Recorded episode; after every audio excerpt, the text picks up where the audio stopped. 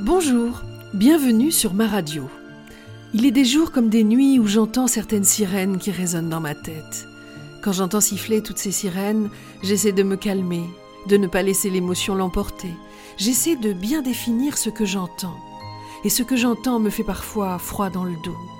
En fait, je n'entends ni un vrai combat, ni de vraie peur, ni un vrai danger, ni même un besoin de protection. J'entends la haine de l'autre, de sa différence. J'entends la manipulation. J'entends que ce qui fait du bruit ne fait pas de bien, parce que ce qui fait du bien, je le sais, ne fait pas de bruit. Devant tant d'horreurs dans le monde, devant tant d'enfants, nos enfants, détruits ou destructeurs, devant leur désespoir, leur solitude, devant ce vide qui les fait se précipiter vers le côté sombre de ce monde, j'ai eu envie de m'interroger sur des solutions à apporter, afin de sortir de débats stériles qui jouent sur l'émotionnel avec l'impudeur parfois d'une télé-réalité. Comment vivre en toute fraternité dans un tel contexte? Comment ne pas réagir? Comment ne pas agir? Comment se taire et faire comme si c'était toujours les autres?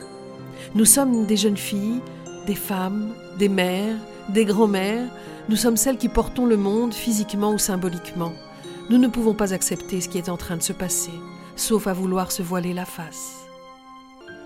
Alors, il nous faut agir dans nos familles, dans la société civile, dans nos communautés, simplement au titre de la vie et de l'amour, afin de faire barrage à la haine, à la violence, à l'ignorance et à la folie.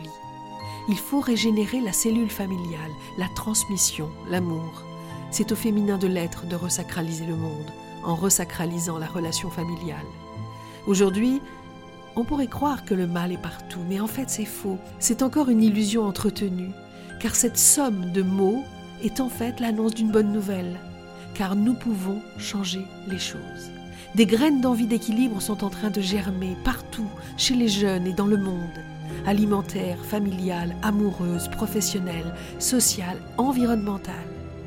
Pas pour aller contre les guerres que certains veulent livrer, mais en œuvrant pour la paix que nous savons trouver au creux de nos ventres ou de ceux qui nous ont portés, là où bat le cœur des hommes dans le bruit assourdissant de celles et ceux que l'on abandonne à leur sort, sous le fracas des balles et des bombes, face au vide abyssal que creusent les dirigeants de ce monde.